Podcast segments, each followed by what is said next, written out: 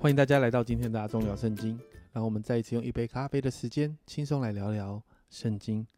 今天我们要来读以赛亚书的六到七章。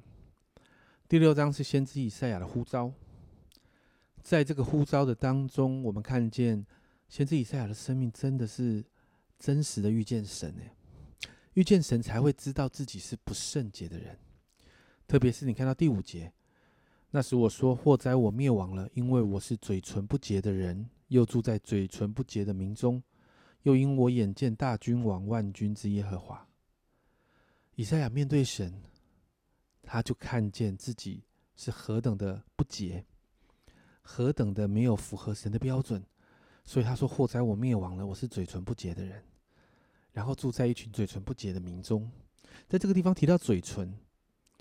而六到七节，你看到经文说，有一沙拉佛飞到我跟前，手里拿着红炭，是用火啊，是用火剪从坛上取下来的，用炭沾我的口，说：“看呐，这炭沾了你的嘴，你的罪孽便除掉了，你的罪恶就赦免了。”我们看到神洁净了他的嘴唇，你知道吗？先知就是地上神在地上的代言人。先知的口里要说出神的心意，所以你看到神用这个动作来预备以赛亚的服饰。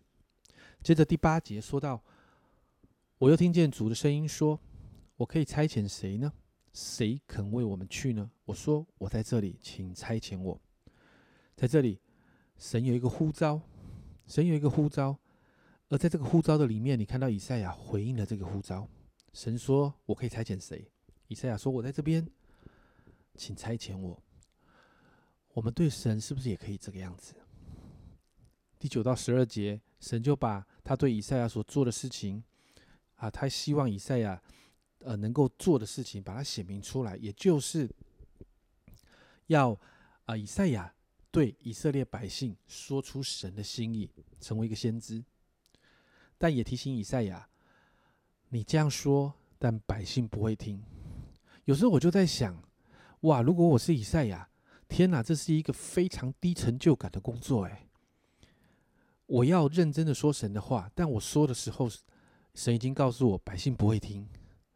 但神要先知以赛亚做一件事情，就是你尽管去说就好，而且让以赛亚知道以色列百姓要面对是审判，是灭国的，是百姓要被掳走，土地会变成荒凉的。我觉得成为这样的一个先知真的很不容易。我看得到这一个百姓的结局，我也看得到在这个走向结局的过程，百姓仍然在罪恶里头。但我也知道我说的东西，这群百姓不愿意听，但神却要以赛亚去说。哇，这真的是很不容易。接着第七章记载了以赛亚实际的服饰。经文提到的背景是。北国以色列跟亚兰联结，要一起攻打南国犹大。那当时呢，南国犹大的王呢是亚哈斯王。神要以赛亚到亚哈斯王的面前，把神的心意告诉亚哈斯。以赛亚对亚哈斯呢提到，神要给他一个兆头。虽然亚哈斯他他的说法是我不试探耶和华，感觉好像是很好像是很敬畏，但实际上他是对神没有信心。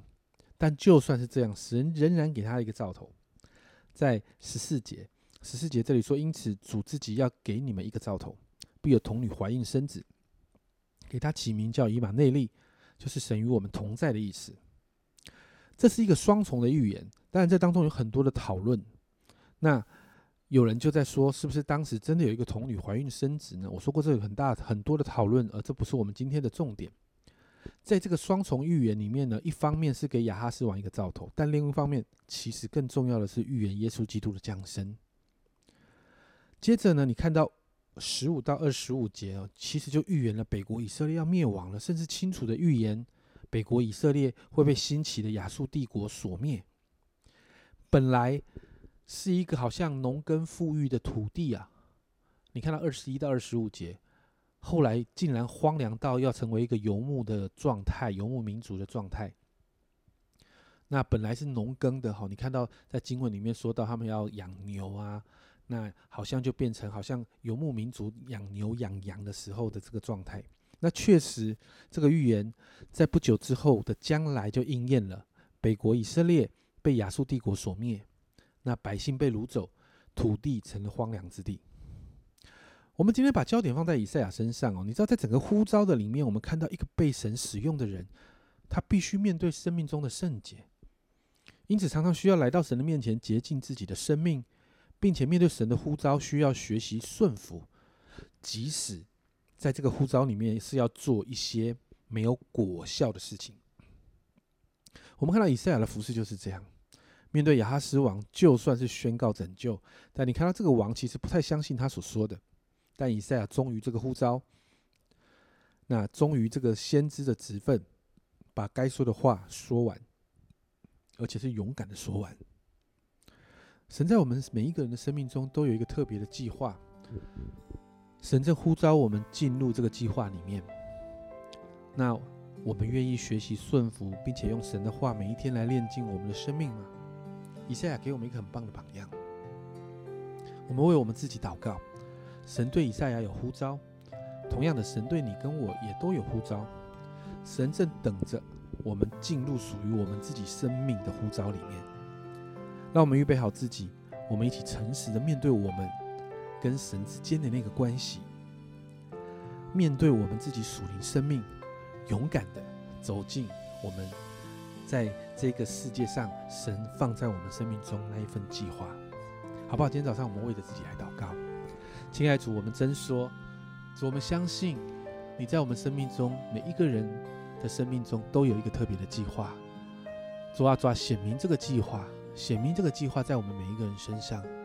主啊，好让我们可以走进去，也帮助我们愿意顺服走进去。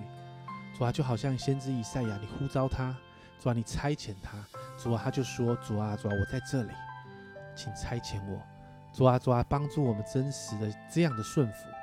主啊，主啊，你你你给出一个邀请的时候，主啊，我们就会说：主啊，我在这里，请差遣我。主啊，主啊，我相信主啊，主啊，当我们开始学习的时候，主啊，主，圣灵，你要成为我们最好的引导者，帮助我们每一位走进我们生命的呼召。谢谢主，这样祷告，奉耶稣基督的生命求，阿门。亲爱的家人们，你知道神在呼召你吗？其实教会就是一群被呼召出来的人在一起的地方。神在我们每一个人的生命中都有计划。那我要问，你愿意放下你的计划？走进神的计划吗？这是阿忠聊圣经今天的分享。阿忠聊圣经，我们明天见。